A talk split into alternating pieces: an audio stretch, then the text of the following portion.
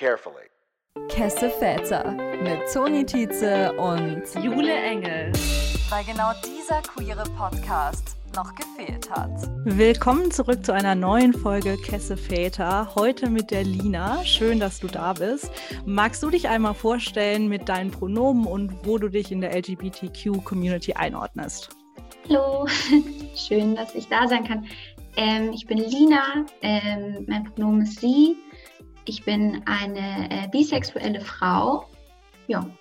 Gibt es denn irgendwelche Geschichten so aus deiner Kindheit, Jugend, wo du schon irgendwie gewusst haben könntest, dass du queer bist? Du hast uns im Vorgespräch gesagt, du bist ja erst so mit 17 wirklich so, hattest du so dein inneres Coming Out auch? Gab es davor vielleicht schon irgendwie Momente, wo man jetzt rückblickend hätte sagen können, ja doch, ich war schon ein bisschen queer auch davor? Meine erste Beziehung, quasi, wenn man das so sagen kann, war äh, in der Grundschule eine Art, also ne, man kennt es, man fängt an, so pubertär zu werden, frühpubertär irgendwie. Und alle Leute um mich herum hatten so öffentlich ähm, so heteronormative, äh, kiddo-romantische Beziehungen. Und ich hatte über so ein Dreivierteljahr Jahr hinweg eine, so, ich habe so Affäre genannt mit einem Mädchen aus meiner Klasse ähm, und wir haben das immer so ganz heimlich gemacht, immer irgendwie hinter irgendwelchen Bäumen auf dem Schulhof haben wir uns getroffen. Aber als sie dann weggezogen ist, hatte ich plötzlich so sehr viel Angst vor dem, was quasi andere Leute von mir denken und hatte dann so eine, so eine Art Verdrängung davon und habe äh, ganz lange versucht, diese Situation, die wir hatten und diese gemeinsame Interaktion und dieses eigentlich sehr schöne, ähm, so pubertäre Awakening ähm, habe ich irgendwie versucht, aus meinem Kopf so rauszustreichen. Ich hatte ganz lange so Schwierigkeiten mit Körper und Sexualität überhaupt so darüber nachzudenken oder mich daran zu erinnern, weil ich so sehr viel Angst, glaube ich, vor mir selber und vor dem äh, so äh, Blick von der Gesellschaft auf mich hatte. Ja. Und dann habe ich es quasi verdrängt ganz lange und habe in einem Zustand mal mit äh, 17, 18 mit meiner ältesten Freundin darüber geredet, dass so sehr viel, sehr viel, sehr viel so zwischen mir und anderen Leuten immer quasi sehr toxisch und giftig war. Auch ähm, auf die Art und Weise, wie ich äh, mich selber und meinen Körper betrachtet habe, also von wegen Kontrolle von Gedanken, Kontrolle von Gefühlen. Und äh, dann hatte ich plötzlich so einen, hm, Moment, wo ich mir dachte, so irgendwie hast du Knoten, die du lösen musst. Ja. Ich glaube, so ungefähr habe ich bemerkt, dass ich mir ganz viel einrede und versucht habe zu kontrollieren, was so sehr schwierig ist zu kontrollieren, ohne dass es einen belastet. Mhm, auf jeden Fall. Ähm, magst du vielleicht sonst auch einmal anfangen, erstmal mit deinem familiären Background, wie das bei dir ist? Ja, voll. Ähm, ich habe äh, zwei sehr getrennte Familien. Ähm, die Familie von meiner Mama kommt aus Bayern und mhm. äh, die Familie von meinem Papa kommt aus dem Iran. Und meine Familie aus dem Iran ist so nicht streng muslimisch tatsächlich, sondern eher sehr offen muslimisch, muss man dazu sagen. Aber so, sie sind sehr äh, leistungsbewusst und haben sehr viele Wünsche und Bedürfnisse in Deutschland akzeptiert zu werden als ähm, migrantische Menschen und versuchen deswegen so wenig aufzufallen wie möglich. Und ähm, meine Oma ist damals durch äh, sehr unangenehme Verhältnisse nach Deutschland gekommen, über meinen ähm, quasi durch eine Art Zwangshochzeit. Also ne, es war keine, es war eine arrangierte Ehe, und es ist alles sehr so fokussiert darauf, dass man Kinder bekommt, dass man einen guten Job bekommt, dass man ein gutes Standing in der Gesellschaft hat. Und äh, damit umzugehen ist tatsächlich sehr schwierig, weil es sehr viel Druck gibt, quasi von außen in bestimmte Muster reinzupassen. Und bei meiner Familie aus Bayern ist das ein bisschen anders. Die sind alle so ein bisschen äh, verrückt, aber auch ganz lieb. verrückt. Sehr gut. Und wie ist das bei dir persönlich? Ähm, fällst du da mehr, mehr in die eine oder mehr in die andere Richtung? Oder ähm, was beeinflusst dich aktuell mehr? Ich glaube, ich bin sehr unabhängig von beiden. ich glaube, die, ähm, ich habe sie alle lieb, so auf verschiedene mhm. Arten und Weisen. Und auch wenn ich mit den einen nicht mehr Kontakt habe, äh, habe ich sie irgendwo in meinem Herzen. Aber an sich, dadurch, dass sie auch, also ne, die eine Familie wohnt in Rheinland-Pfalz und die andere wohnt äh, in München, mhm. habe ich zu beiden nicht so viel Kontakt. Okay. Ähm, magst du sonst mal über deinen Aktivismus erzählen, ähm, wie da deine Story ist, wofür du dich vor allem einsetzt, was dir wichtig ist? Ich bin seit so viereinhalb Jahren antifaschistisch und queerfeministisch unterwegs und diesen queerfeministischen Fokus habe ich vor zwei oder drei Jahren angefangen auszubauen, weil vor allem quasi die Strukturen, in denen wir alle leben, und ich glaube, das ist euch ja auch bewusst, mhm. sind sehr, sehr patriarchal geprägt und auch der Umgang von Menschen miteinander ist so sehr patriarchal geprägt, sei es jetzt irgendwie internalisiert oder sei es einfach, weil ähm, Machtverhältnisse nicht ordentlich reflektiert werden.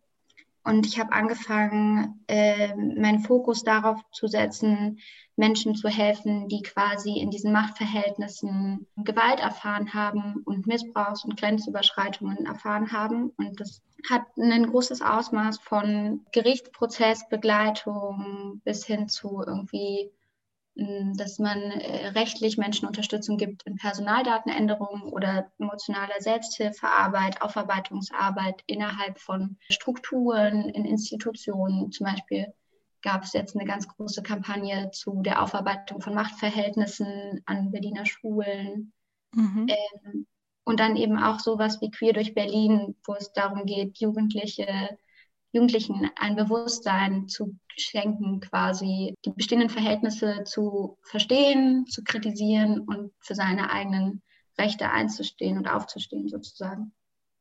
Ja, dann lass uns doch gleich mal mit Queer durch Berlin anfangen, weil so sind wir ja auch auf dich gekommen. So hat irgendwie die Vernetzung stattgefunden, weil ich, kurzer Shoutout, eine Berliner Freundin habe, die eben auch auf, auch, auf euch aufmerksam geworden ist und die dann gesagt hat, hey Toni, schreib die doch mal an, vielleicht haben die Bock irgendwie mit euch zu kooperieren. Deswegen äh, sehr schön, dass das so geklappt hat. Kannst du uns so ein bisschen Infos zu Queer durch Berlin geben? Was hat es damit überhaupt auf sich? Ich bin ja in einer Westberliner Jugendstruktur und wir haben schon seit längerem angefangen, eine queer-feministische Vernetzung aufzubauen zwischen autonomen Jugendgruppen und vor allem Flinters in autonomen Jugendgruppen, um sich gegenseitig zu empowern und zu stärken. Und Vielleicht dazu ganz kurzer Einwurf. Magst du einmal Flinter erklären für die, die das Wort, den Begriff nicht kennen? Flinter ist eine Bezeichnung für alle nicht Cis-Dudes, also für alle Menschen, die sich nicht dem bei der Geburt zugeordneten männlichen Geschlecht quasi zugehörig fühlen. Wo war ich? Ich glaube bei der autonomen queer-feministischen Flinter-Vernetzung. Mhm. Und wir hatten letztes Jahr schon eine ähm, Veranstaltungsreihe mit 27 verschiedenen Veranstaltungen, so Bastelveranstaltungen und so weiter, ähm, zu allen möglichen Themen rund um Queer-Feminismus vor dem 8. März, um quasi nicht nur eine Demo zu haben, sondern auch einen ähm, Bildungsauftrag der unkommerziell ist und sehr äh, und zugänglich für alle Menschen sozusagen. Äh, das heißt zum Beispiel, dass wir versucht haben, ähm, Kinderbetreuung oder so zu organisieren, parallel zu den Veranstaltungen. Ähm, und dieses Jahr haben wir ja irgendwie Corona. Und da ging es nicht so ganz quasi zugänglich für alle Menschen, diese Veranstaltungen zu organisieren, weil ja auch irgendwie online ein Format ist, das nicht jeder ähm, oder jede einsehen kann. Mhm. Und da hatten wir uns überlegt, auch irgendwie aufbereitet als Rallye, so wie eine Schnitzeljagd, ähm, coole Inhalte zu verbreiten durch ganz Berlin. Und äh, dann äh, haben wir ganz spontan irgendwie zwei Monate vorher die Planung äh, begonnen, haben zu irgendwie fünf bis zehn Leuten alles auf die Beine gestellt und äh, es ist eine ganz, ganz tolle Woche geworden, also zehn Tage mit ähm, nicht nur einem Schnitzeljagdprogramm, also Schnitzeljagd, vegan ausgedrückt, äh, sondern auch äh, Sehr gut. habe zum Beispiel auch eine vegane Kiefer gehabt, die von nur Cis-Dudes gemacht worden ist. Ah, äh, okay. Weil wir gesagt haben, vor dem 8. März müssen wir nicht kochen. So. Mhm. Das war auch tatsächlich von Cis-Dudes. Und auf jeden Fall waren tausend Leute da. Und es hat allen möglichen Leuten, glaube ich, viel Input gegeben. Dadurch, dass wir auf der Straße sichtbar waren, sind auch super viele Leute zufällig vorbeigekommen und haben sich dann erst für die Inhalte interessiert. Und ähm, wir hatten zum Beispiel das Konzept, dass wir thematisch an die Bezirke, die Probleme der Bezirke, die Tage gestalten. Das heißt, wir haben zum Beispiel am Tag von Schöneberg über Sexarbeit und LGBTIQ geredet, ähm, haben wir, glaube ich, vielen Menschen irgendwie neue Perspektiven bereitet, vorbereitet, die, glaube ich, sehr viel gebracht haben. So. Und dann Aktivismus, das hat sich ja auch so im Vorgespräch so gezeigt, hat sich ja auch ein bisschen geändert. Also du warst im Hambacher Forst aktiv, so vom, ja. vom Umweltschutz jetzt ähm, hierhin und zu Queer of Berlin. Ich bin mir sicher, so Umweltthemen sind für dich bestimmt auch immer noch wichtig und relevant. Ähm, aber wie hatten sich jetzt so deine Themen, für die du jetzt gerade in Berlin irgendwie einstehst, wie hat sich das so entwickelt? Wie hat sich so dein Fokus rausgebildet? Ich glaube, was total wichtig ist, ist zu verstehen, ist, dass jedes Thema, das so linksalternativ denkt und progressiv sein möchte, muss fundamental queer feministisch sein, weil so die Gleichberechtigung aller Geschlechter und aller Sexualitäten und die radikale Akzeptanz ist so das Fundament, auf dem eine gerechte Gesellschaft aufbauen muss. Das heißt zum Beispiel soziale Themen oder auch ähm, migrantische, antirassistische Themen haben den Kern von Queer-Feminismus. Und ähm, die Probleme, die zum Beispiel im Hambacher Forst oder auch in linken anderen Strukturen in Berlin ziemlich stark ausarten, sind halt vielleicht Trigger Warning, sexualisierte äh, Gewalt und Missbrauch von meistens jungen Flinters. Und äh, das lässt, das habe ich in diesen vier Jahren, in denen ich Aktivismus mache, ziemlich stark mitbekommen bei mir und bei Freundinnen. Und ähm, das, was wir gerade versuchen, ist eine Aufarbeitung der Vorfälle und eine Begleitung der Betroffenen. Das heißt zum Beispiel konkret, dass wir eine antipatriarchale Aufarbeitung, also Gewalt-Selbsthilfegruppe organisiert haben, bei der wir aktuell zum Beispiel zwei Gerichtsprozesse solidarisch begleiten und die Finanzierung dessen stemmen, quasi, damit äh, das nicht auf den Betroffenen hängen liegen bleibt. Und gleichzeitig ähm, Konzepte entwerfen, wie Menschen miteinander leben können und miteinander arbeiten können oder auch irgendwie sexuell und romantisch miteinander leben können, ohne dass diese patriarchalen äh, Machtverhältnisse reproduziert werden. Das heißt aber auch, um das vielleicht noch so ein bisschen zu beleuchten, dass ähm, diese Prozesse normalerweise von den Betroffenen selbst getragen werden müssten. Meistens, glaube ich, kommt es zu einer Form von Verdrängung. Wenn zum Beispiel in einem mhm. Arbeitsprozess kennen wir das, glaube ich, alle, dass sich männliche Personen oft oder dominant männliche Personen oft herausstellen als die Anleiterin des Projekts oder die ähm, wegweisenden Personen des Projekts und oft auch so ähm, äh, Frauenfeindlichkeit oder Misogonie, Flinterfeindlichkeit, um es so besser darzustellen, mitschwingt. Wir haben zum Beispiel gerade das aktuelle Beispiel ähm, in Berlin, wenn man sich das so großpolitisch anguckt, von der Volksbühne. Ich weiß nicht, ob ihr das mitbekommen habt, die MeToo-Debatte, bei der zehn Flinters an der Volksbühne gesagt haben, dass der aktuelle Intendant sie belästigt hat und sexuellen Missbrauch ausgelebt hat. Und die Person, die diesen Intendanten eingestellt hat und schon vorher von diesen Vorfällen, die in anderen Theatern stattgefunden haben, wusste, ist eine männliche Person gewesen, Klaus Lederer, ähm, mhm. der Kultursenator von Berlin.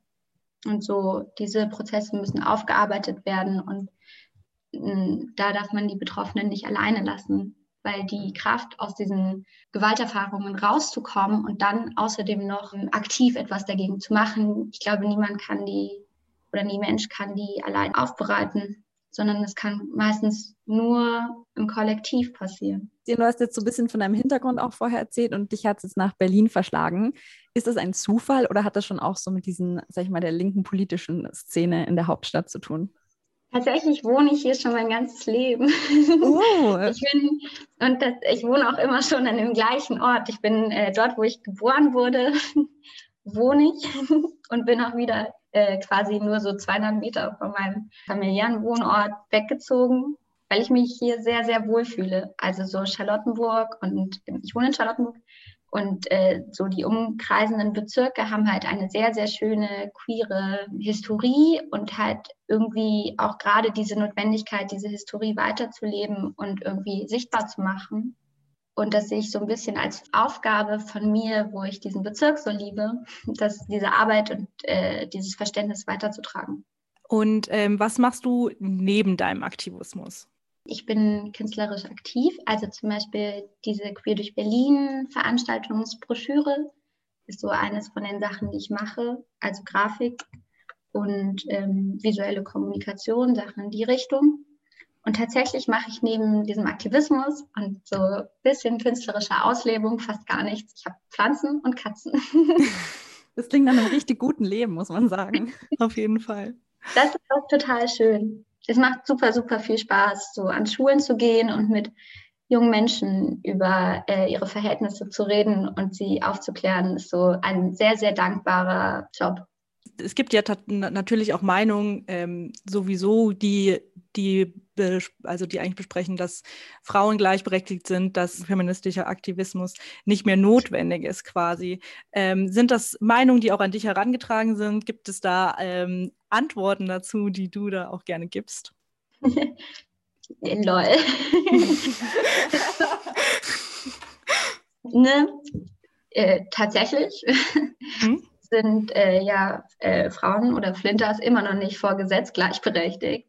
Also mhm. ähm, es gibt zum Beispiel immer noch unterschiedliche Strafmaßnahmen äh, bei der Tötung von Ehepartnern oder Innen. Wenn wir uns die gesellschaftlichen Verhältnisse angucken, ist, glaube ich, allen bewusst, dass wir nicht gleichberechtigt sein können, solange diese Ungleichbehandlung stattfindet und die Machtverhältnisse weiterhin so ausgebaut sind. Also so, es fängt ja mit irgendwie so einer Scheiße wie Catcalling an, aber es geht ja weiter bis hin zu der Tötung von Flinter aufgrund von ihrer, ihrem Geschlecht oder ähm, aufgrund von ihrer Sexualität. Also wir verwenden den Begriff Femizid und mhm. fordern auch, dass quasi dieser Begriff in Gesetzestexte aufgenommen wird, weil der Mord an Flinters aufgrund von Machtverhältnissen ein ganz anderer ist und auch ein ziemlich häufiger, häufig stattfindender. Also wir hatten gerade den Fall in Charlottenburg von einer Kosmetikerin, Promi-Kosmetikerin, ich kannte die davor auch nicht, aber sie wurde getötet aufgrund von quasi sexueller Missgunst, also mhm. quasi so eine Art Incel-Tod. Incels sind so weirde Männer, die äh, denken, dass quasi Geschlechtsverkehr eine ähm, ihnen zu, ja, ich weiß nicht, wie man es genau zusteht, ja. Mhm. Genau, ja, ihnen mhm. zusteht. Und dass man sich das nehmen kann, wenn man es nicht bekommt. Die Betonung liegt auf Mann. Ja. Wie, wie ist da die Lage im Moment? Wie, ähm, wie akzeptiert ist dieses Konzept, wenn du ja meinst, ähm, dass ihr dafür kämpft, dass es auch in Gesetzestexte aufgenommen wird? Ich glaube, es gibt ganz viel so Gegenwind, also so alle möglichen Dinge, wo Flinters Gleichberechtigung fordern, werden einfach nicht ernst genommen, also gar nicht auf so, keine Ahnung, seien es ähm, irgendwie nicht-binäre Trans-Menschen, äh, denen einfach keine Mündigkeit zugesprochen wird, auch von so Second-Wave-Feministinnen oder SexarbeiterInnen, denen keine ordentlichen Arbeitsrechte, sondern nur so Stigmatisierungsgesetze äh, entgegenkommen. Und dann kommen so, keine Ahnung, ganz bekannte YouTuberInnen in Deutschland, so, keine Ahnung, KuchenTV oder so, mhm. äh, die halt krass gegen so queer Feministinnen hetzen und sie als super lächerlich darstellen, weil sie mit Fakten argumentieren, die nicht das darstellen, was quasi die Forderungen sind, die nicht darstellen, dass Frauen umgebracht werden aufgrund von oder Flinters umgebracht werden aufgrund von der Tatsache, dass sie Flinters sind oder dass, dass es valide ist zu sagen, dass ich ein Geschlecht habe, das bedeutet, dass ich mich nicht in Geschlechter unterteile, die dann mhm. quasi irgendwelche komischen wissenschaftlichen Berichte falsch interpretieren und das dann als Argumentationsbasis nehmen und eine Reichweite haben von irgendwie mehreren hunderttausend Jugendlichen. Das ist ganz schön äh, gruselig und ähm, traurig eigentlich.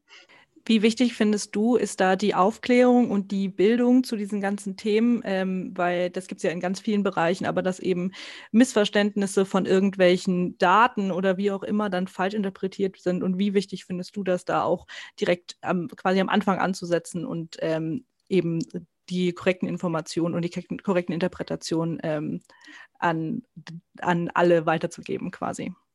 Ich glaube, das ist total wichtig. Und deswegen finde ich den Podcast auch ganz toll. Weil ähm, ich, als ich, als ich, keine Ahnung, 13 war und jede, ähm, keine Ahnung, Sexualaufklärung, die ich in der Schule hatte, super komisch stigmatisch war, mhm. Ähm, hat, war die größte Angst, die ich hatte, war, dass ich lesbisch bin und nicht in die normale Welt passe, quasi. Die normale Welt auch in Anführungsstrichen, mhm. weil es so ganz grauenvoll war. Und diese Koexistenz, die ich dann zu mir und meinen Gefühlen aufgebaut habe, hat mich jahrelang so irgendwie so ganz schlimme psychische Belastungen aufgebaut, die bis heute nicht verschwinden können ähm, und die dazu geführt haben, dass super viele ähm, Sachen nicht passieren konnten, die total schön gewesen wären. Und das ist, äh, das ist doch grauenvoll, so krass in die Lebensrealitäten von Menschen einzugreifen und sie zu beeinflussen und sie mit Scham oder Angst zu belasten. Ja, ich finde das ganz Fall. spannend, weil ich, ich weiß nicht, Jule, ob du dich da auch wiederfindest, aber ich finde vor allem mhm. auch in diesem, diesem Label lesbisch zu sein. Mhm. Um, ähm, um, it's a challenge. Nein, aber ich, ich, ich fand, also ich, ich erinnere mich da auch voll, dass ich, ich habe mich erst als bisexuell geoutet vor zwei Jahren, ist auch nicht so, so, so lang bin ich jetzt auch noch nicht ähm, out and proud. Und ich habe da auch mit, mit FreundInnen drüber gesprochen, die dann auch zu mir meinten, ja, Herr Toni, wieso sagst du es denn? Also wieso jetzt erst? So, wieso, wieso fällt dir das jetzt irgendwie erst auf und so? Und dann habe ich immer so argumentiert, ja, quasi mit Bisexualität, du bist ja auf der einen Seite quasi safe, weil du entsprichst eben der Norm, wie du es gerade gesagt hast, Lina, und du, du bist so in diesem Bild drin. Und dann gibt es noch die andere Seite von dir, aber muss man die dann unbedingt ausleben, wenn man bisexuell ist? Muss ja vielleicht auch gar nicht sein, weil vielleicht hätte ich einfach einfach nur Männer und mache es mir gesellschaftlich auch irgendwie einfacher und schütze mich von dem, was von außen kommen könnte. Und das habe ich, habe ich da, damit habe ich mir immer selbst legitimiert, ah, deswegen hatte ich so spät ein Coming Out, weil eine Seite von mir ist ja quasi korrekt und der Norm entsprechend und das andere habe ich jetzt plötzlich irgendwie erkannt. Und dann war es doch ganz anders. Ich weiß nicht, Jule, hast du da ähnliches erlebt? Also auf jeden Fall. Also vor allem auch die, die Scham, die du beschrieben hast und die Angst, dass, dass das das Schlimmste wäre, wenn man jetzt doch irgendwie äh, lesbisch oder bisexuell wäre. Das hatte ich auch ganz lange. Und ähm, gerade auch, was du, Toni, angesprochen hast mit der Bisexualität und dass man dann ja auch noch ein ähm, heteronormatives Leben zumindest nach außen führen kann. Ähm, das hat mich auch lange beschäftigt und ich glaube, das hatte ich ja auch schon mal in einer Folge angesprochen, dass ähm, ich deswegen am Anfang meine ähm, Gefühle für Frauen sehr sexualisiert habe und dachte, Beziehung kann ich mir nicht vorstellen, weil das ja dann auch nach außen eben wieder de deutlich geoutet hätte, sage ich jetzt mal. Ich glaube auch so, eine der schlimmsten Momente war, als ich mit so, keine Ahnung, 13 oder 14 so lesbisch gegoogelt habe und mhm. die ersten Vorschläge waren so ganz komisch, also die Bildervorschläge waren so ganz komische so Pornodarstellungen und ich habe mich ganz unwohl damit gefühlt, weil ich möchte mit 13 mir nicht so ganz stigma, also so ganz komische Pornos angucken. Wisst ihr, was ich meine? Also so, das ist super unangenehm für mich. Das hat dann auch diese Co also diese quasi, ich nenne es Koexistenz mit meinem Körper, weil ich so das Gefühl hatte, dass mein Geist sich von meinem Körper getrennt hat und ich versucht mhm. habe, mit meinem Kopf meinen Körper zu kontrollieren. Es hat diese Koexistenz so krass aufgebaut und immer mehr verinnerlicht. Und es ist so kacke. Wisst ihr? Ja, auf jeden Fall. Aber das hat ja auch mit eigentlich mit dem allen was zu tun, was du gemeint hast, mit dem, mit der patriarchalischen Machtstrukturen, in denen wir leben und dem Male Gaze, ähm, mit dem ja des, eben deswegen auch vor allem lesbische Beziehungen betrachtet werden und ja auch vor allem in den ähm, ja so dargestellt werden eben und dass man das, wenn man das googelt, eben äh, solche pornografischen Darstellungen erstmal findet. Genau, und die halt auch nur für die Belustigung oder die Befriedigung von Männern wieder da sind, sozusagen. Das ist so, das ist so absurd und paradox. Ja, auf jeden Fall. Und du hast ja vorher schon gesagt, du hast dann auch diese eben diese Knoten gewoben, aufgebaut, die du jetzt immer noch anscheinend dran bist, irgendwie zum Platzen zu bekommen und dran zu arbeiten. Gab es dann so einen Turning Point für dich oder so einen Moment, wo du gemeint hast, so ich muss da jetzt irgendwie was machen und ich muss das jetzt konkret angehen, so geht es nicht weiter? Hm, ich glaube, ich hatte so einen ganz, ganz schlimmen, heftigen Crush auf eine ähm, Person aus meinem Umfeld und hatte dann tatsächlich was mit einer anderen Person aus meinem Umfeld, eine Flinter-Person und das war so sehr befreiend, glaube ich, in dem Moment. Und ähm, ich konnte auch quasi dieses, dieses Gefühlschaos nicht mehr so krass kontrollieren und in der Schachtel halten. Das hat einfach so alles gesprengt und das war so dann ist es so, äh, dann hat sich alles quasi so ein bisschen angefangen aufzulösen. Tatsächlich. Ja, ich glaube, das war so der Moment, wo ich mir quasi ziemlich stark eingestanden habe, dass ich doch nicht so straight bin, wie ich eigentlich immer wollte, dass ich bin. Mhm. Hat dir der dein queerfeministischer Feminismus, äh, Aktivismus dabei geholfen oder kam das danach? Also kam diese Akzeptanz und dann die, äh, der Einsatz dafür? Ich glaube, ich glaube auf jeden Fall hat es äh, quasi bei der Akzeptanz, also bei der weiteren Akzeptanz geholfen, aber ich habe davor schon angefangen, so diesen, diese Knoten zu lösen. Und dieser queerfeministische Aktivismus hat sich, glaube ich, dann ziemlich stark fundamentiert, als so ähm, in, in meinem Leben diese ähm, patriarchale Gewalt irgendwie ausgeartet ist, tatsächlich. Und der Aktivismus davor war sehr viel so queer sein und die Akzeptanz der Gesellschaft dessen bezogen, mhm. das ja auch irgendwie ein super wichtiges, tolles Thema ist. Und dann hat sich dieser Prozess transformiert in eine Art von Grenzüberschreitung und Machtmissbrauch ähm, Aufarbeitung und progressiver Bearbeitung quasi. Und wo findest du jetzt immer noch so die Sachen, an denen du persönlich arbeitest? Und wie geht das an? Also wie viel spielt da auch so, weil ich meine, du bist ja, sag ich mal, super aufgeklärt, du kennst dich aus, auch so auf einer theoretischen, akademischen Basis. Wie viel hilft dir das auch so, irgendwie deine eigenen Gefühle und Blockaden und Trennungen, die du dir aufgebaut hast, irgendwie einordnen zu können? ich glaube so vor allem dieses Methodentraining, dadurch, dass man die ganze Zeit oder das Mensch die ganze Zeit mit anderen Leuten versucht, über ihre Situation zu reden, ähm, schaffst du halt ganz viele Strategien, um mit deinen eigenen, also mit deinen eigenen Gefühlen und äh, Gedanken irgendwie umzugehen. Und das bringt ziemlich viel. Also auch so Texte oder Texte schreiben, also eine der Arten, wie man quasi das, was Mensch irgendwie verinnerlicht hat, irgendwie aufarbeiten kann. Das sind so Sachen, mit denen, wo ich total dankbar bin, dass ich bestimmte Menschen getroffen habe, die mir geholfen haben damit. Und deswegen bin ich auch so unfassbar glücklich, in diese WG gezogen zu sein, weil meine Mit also mein Mitbewohner ist so sehr ähm, aufgeklärt und sehr ähm, sorgsam und empathisch mir gegenüber und hilft mir ganz, ganz viel dabei, schon seit Ewigkeiten. Und ja, das ist sehr schön. Ja, das ist auf jeden Fall so. Ich glaube, da können wir uns ja vielleicht auch alle ein bisschen wiederfinden, dass wenn man da eine Person hat, die da vielleicht auch schon ähm, länger in dem Thema oder sich damit beschäftigt hat, dass man da einfach ganz viel von profitieren kann. Ja, wie viel gibst du dann in deinen Aktivismus, wenn du auch erzählst, dass du an Schulen gehst und dann mit jungen Menschen sprichst? Wie viel bringst du auch so deine eigene Geschichte oder deinen eigenen Hintergrund mit in deine Arbeit rein? Ich glaube, das bedeutet vor allem die Themen anzusprechen, die mich selber betroffen haben oder betreffen. Und quasi eine Ebene zu finden, auf der man oder auf der Mensch auf Augenhöhe reden kann. Ich glaube, das ist generell das Wichtigste, wenn Mensch mit anderen Leuten zusammenarbeitet, dass man sich auf einer Augenhöhe begegnet und nicht von oben herab oder ähnliches. Und dann versucht, Gemeinsamkeiten zu finden, mit denen man sich gemeinsam irgendwie verstehen kann und verstanden fühlen kann. Das bringt einen einfach näher an andere Menschen und schafft quasi auch ein Vertrauen, was total wichtig ist, wenn bestimmte Themen angesprochen werden, die halt uns alle in unserem Leben betreffen. So Gemeinsamkeiten und Solidarität zueinander und für quasi auch Unterschiede zu haben. Das ist, glaube ich, so einer der wichtigsten Punkte, wie wir miteinander umgehen sollten. Also so Vertrauen und Empathie. Hast du das Gefühl, es gibt so bestimmte Themen, die, wo du wirklich merkst, du sprichst da mit jungen Leuten drüber und die sind da, sag ich mal, ganz ausgedürstet, weil sie nie davon irgendwas zu hören bekommen und du jetzt so oder ihr jetzt irgendwie so eine Tür für die aufmacht, die ihnen davor gar nicht da war. Das war jetzt ein sehr unschön formulierter Vergleich und Metapher, aber du weißt, was ich meine.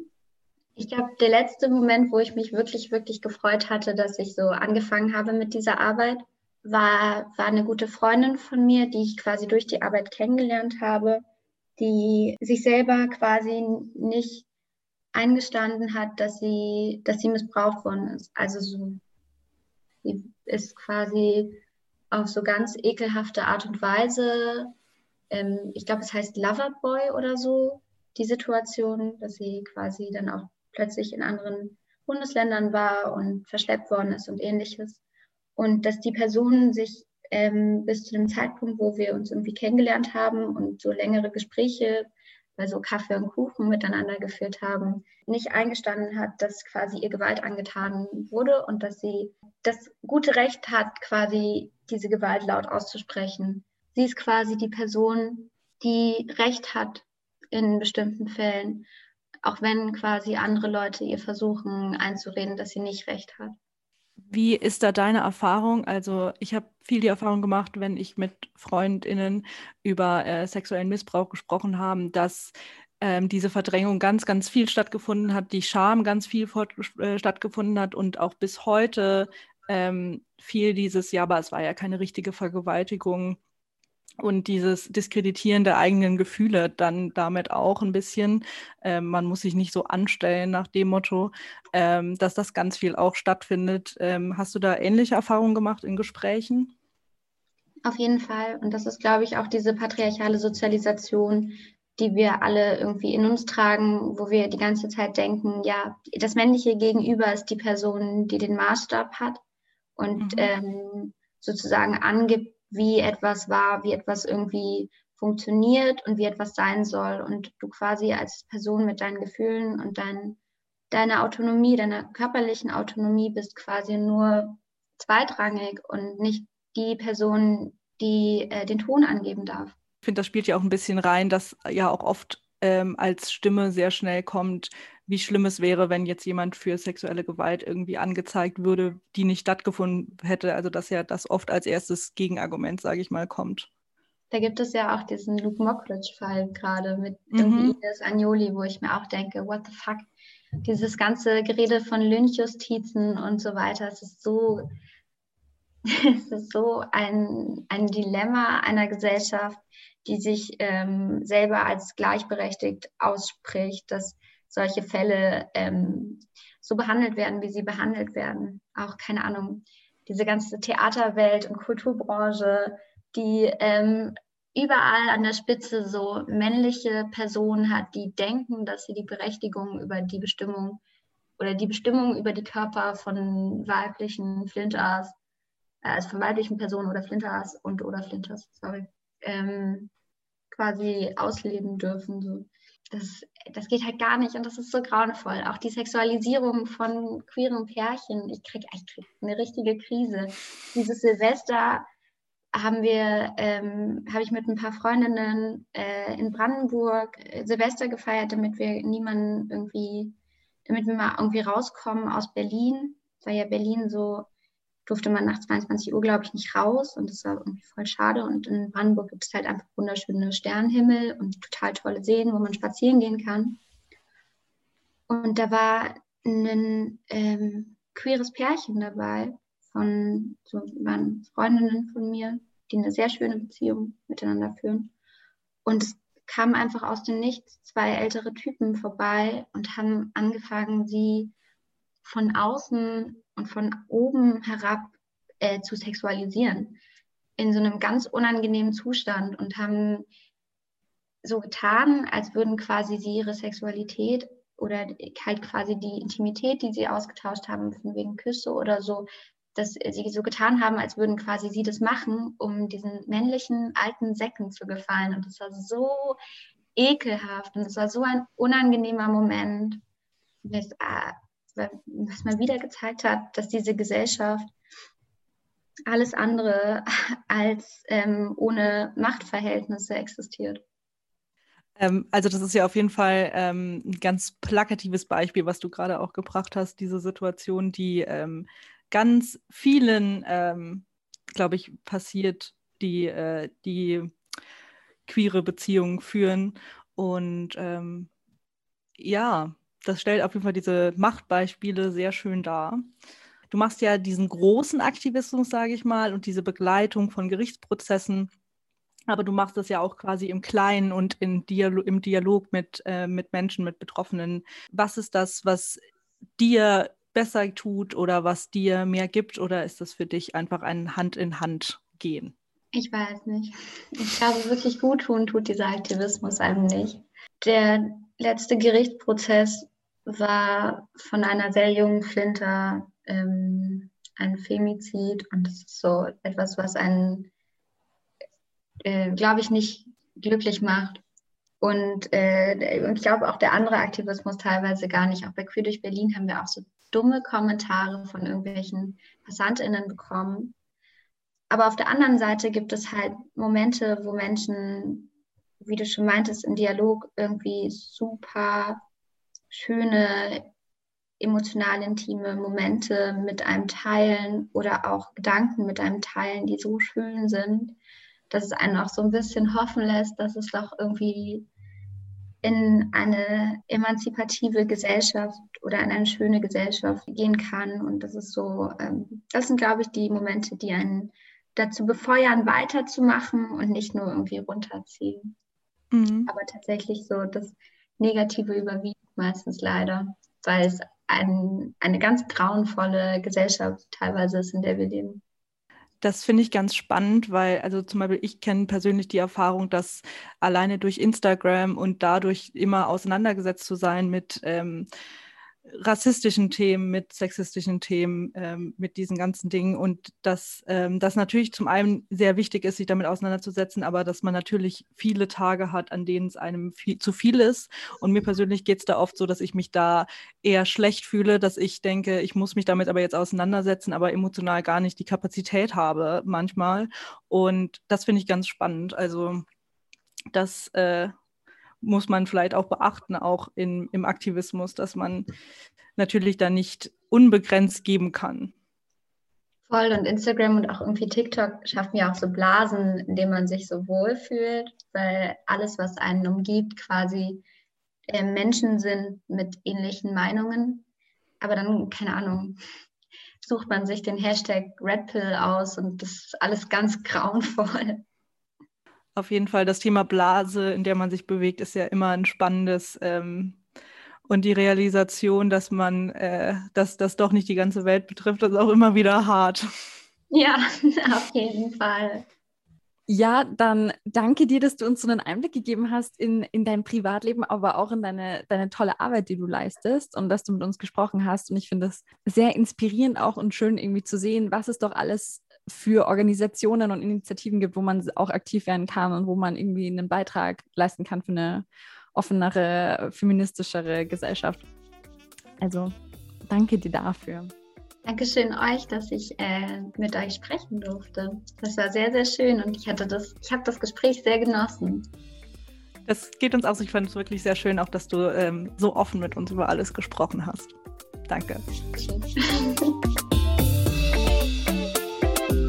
So, das war die liebe Lina von Queer durch Berlin. Ich finde es immer faszinierend, wenn sich Menschen so gut ausdrücken können, oder? Ja, Tobi? voll. Vor allem wir, die immer Angst haben, irgendwas falsch zu sagen und falsch zu gendern und alle Sachen falsch zu machen. Ist es cool, mit jemandem zu reden, der die einfach weiß, wie man Sachen ausdrückt. Mhm, auf jeden Fall. In einer inklusiven Weise. Ja, da konnten wir auf jeden Fall viel mitnehmen ich fand vor allem den Punkt, den das der auch, der ja auch ihr Hauptpunkt war mit dem, ähm, mit den patriarchalen Machtstrukturen und wie das eigentlich unser ganzes Leben und unsere ganzen Erfahrungen, vor allem auch als queere äh, Flinters beeinflusst, fand ich auf jeden Fall sehr wichtig. Und das muss man echt mal nochmal rausstellen, dass, dass das ja auch wirklich die, die ganzen negativen Einzelpunkte, die man so erlebt, auch einfach gut zusammenfasst. Weißt du, wie ich meine? Männer sind halt einfach an allem schuld. ja, das, das, ist jetzt sehr plakativ, aber okay.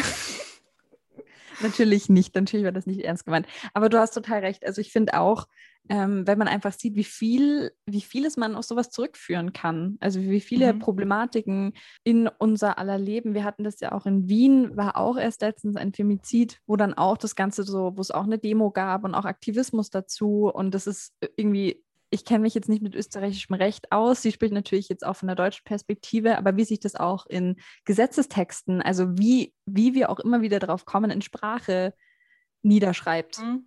Genau. Niederspiegelt und niederschreibt. Das ist, ähm, voll spannend und zeigt eben nochmal, wie wichtig es ist, eben so Begrifflichkeiten halt auch richtig zu verwenden und eben nicht zu sagen, zum Beispiel, alle Männer sind blöd, wie ich es gerade gemacht habe, sondern ähm, eben präzise Worte zu benutzen, um bestimmte Sachen einfach klarer ausdrücken zu können.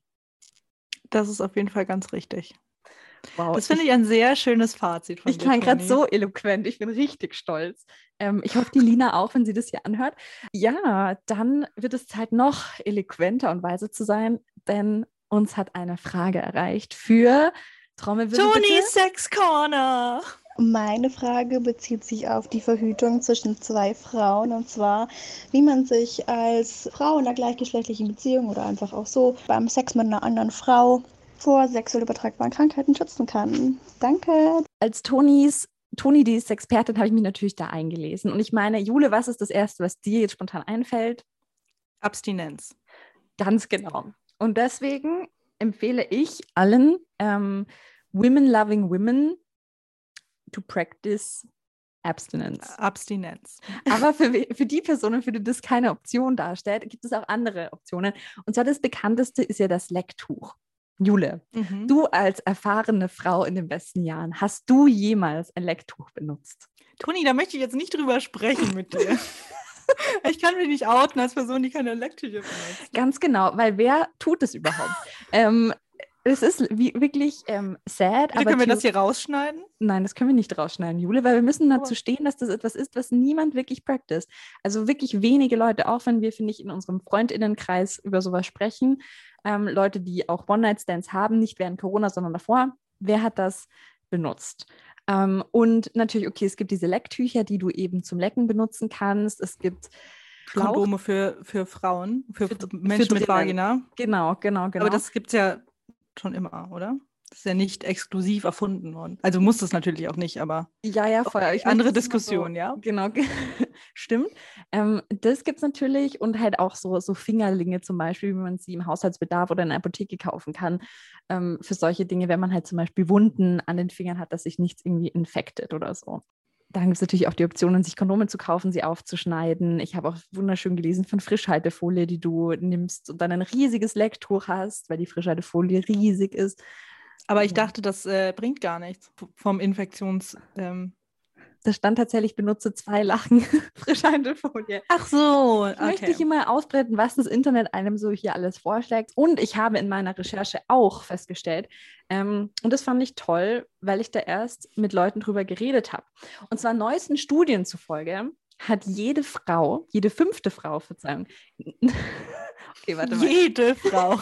jede Frau, nein, jede fünfte Frau, die noch nie Sex mit einem Mann hatte, ist HPV infiziert. Okay, interessant. Anscheinend. Und wie wir alle hoffentlich wissen, löst das ähm, Gebärmutterhalskrebs aus. Und Mhm. Toni, welche Varianten des Virus? Du als Ärztin kannst es mir bestimmt genauer sagen. Ähm, ich kann aber an dieser Stelle nur sagen, ich hatte da erst das Gespräch, weil ich, ich habe zum Beispiel keine solche Impfung. Und ich dachte mir jetzt auch so, weil meine Frau erst gefragt hat, jetzt, ob ich dies möchte. Und ich war so, ja, ich überlege es mir, aber es kostet halt so viel Geld und so. Und dann habe hab ich gemeint, ja, ich schlafe jetzt eh nicht mit, mit tausend Männern oder mit Männern. Da bräuchte es ja gar nicht. Aber das Hast du zu ihr gesagt? Nein, das habe ich nicht ihr gesagt. das habe ich dann zu Hause gesagt. Aber deswegen ist es ja eigentlich voll blöd, dass ich das denke, weil es ja nichts ausschließt. Wobei ich ja jetzt auch nicht PartnerInnen flu fluktuativ ändere 24-7. Mhm. Wir haben in der letzten Folge auch über polyamore Beziehungen gesprochen. Man weiß ja nicht, was kommt. Wer weiß, ob ich irgendwann ähm, ganz viele PartnerInnen auf einmal haben werde. Ich sehe dich so auf so einem Bett liegen mit so einem Vorhang und ähm, ganz vielen Frauen, die äh, Trauben essen. Aber ich möchte mit Trauben gefüttert werden. Hallo? Ja, das ist natürlich impliziert dabei. Okay, passt. Also ich weiß nicht, wie realistisch dieses Bild von der Jule ist, aber nichtsdestotrotz sollte man sich über sowas auch als ähm, Willewe Gedanken machen. Auf jeden Fall. Empfehlungen sind offensichtlich Lecktücher, testen lassen und Oder das Abstinenz. ist eine gute Zusammenfassung. Ja, oder Genau, genau. because you can't get infected if you don't risk the infection. Das gilt für Mhm. Corona, aber das gilt auch für Mhm. Geschlechtskrankheiten. Genau, weil wir identifizieren uns offensichtlich nicht als sexpositiver Podcast. Seit neuestem. Deswegen haben wir auch Tony's Sex Corner eingerichtet, um zur Abstinenz zu motivieren. Und mit diesen nonnenhaften Gedanken, es war übrigens früher immer mein, mein Berufswunsch, ähm, Nonne zu Mhm. werden, das kurz als Side-Fact, beenden wir das hier. Bleibt Kess. So wie ihr es wollt. Für Zeich, bleibt Kess.